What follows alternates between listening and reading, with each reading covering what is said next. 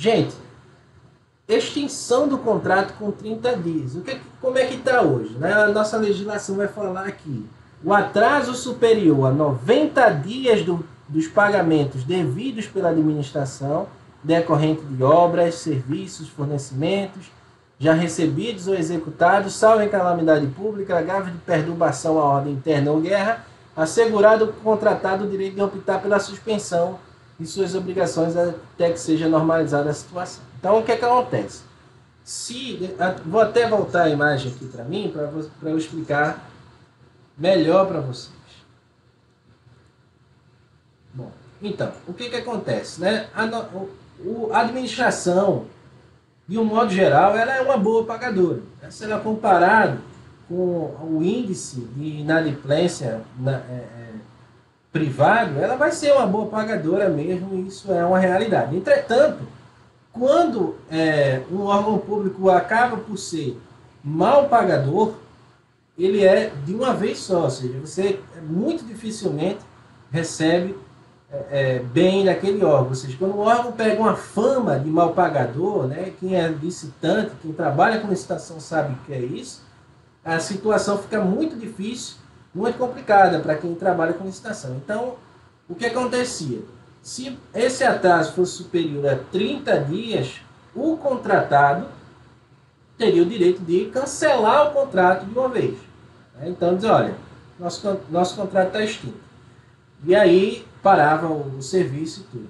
O que acontecia de errado, e eu acho que vai ser razão para um vídeo específico no futuro, é que a administração tem ideia de que poderia atrasar durante 30 dias. Né? Então, aliás, durante 90 dias. Né? Tinha ideia de que não, eu posso atrasar a empresa. Eu já vi, inclusive, na, atuando em licitações, isso por escrito, né? o servidor público escrevendo.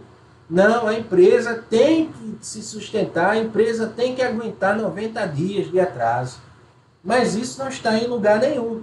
É, vejam vocês aí, me digam nos comentários se vocês acham que esse artigo vai dizer que o atraso é, é, é da administração deve ser suportado pela, pela licitante, pela contratada durante 90 dias. Isso não existe.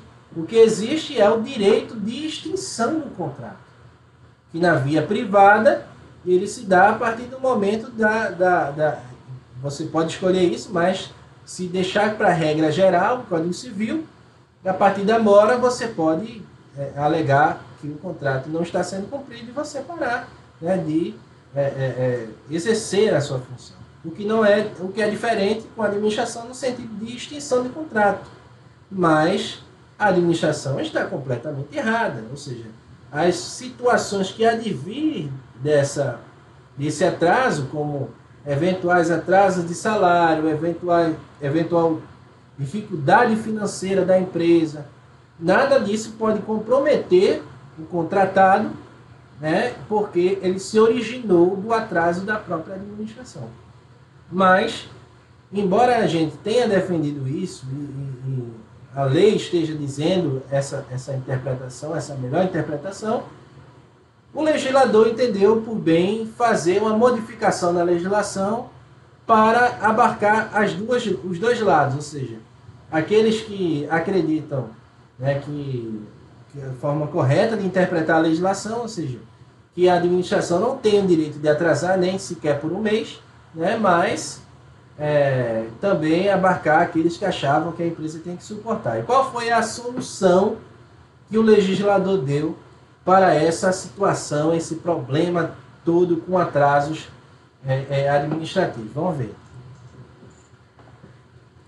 E aqui a gente tem a solução. Né? O projeto aprovado veio trazer, diminuir, né? no caso, trazer uma modificação diminuindo é, é, o esse atraso de três meses, né, 90 dias, para um mês. Então, o atraso superior ao mês de pagamentos ou parcelas né, podem é, incidir na rescisão contratual, na extinção do contrato por parte do contratado. Né? Então, é, agora ficou um pouquinho mais fácil, né? porque é, se tinha mesmo dentro da administração, e ainda digo que tem essa ideia de que a empresa, ideia absurda, aliás, que a empresa tinha que suportar né, 90 dias né, de atraso. Isso é um absurdo, isso aí não faz o menor sentido, e graças a Deus, a nossa, nossa próxima legislação vai melhorar isso, diminuindo esse tempo para um mês, que é mais ou menos o tempo que as coisas vencem, né? O contrato de luz, o contrato de funcionários, tudo isso vence mais ou menos com 30 dias. Né? Então fica um pouquinho mais seguro para o fornecedor, né? Então, gente, como eu vinha falando,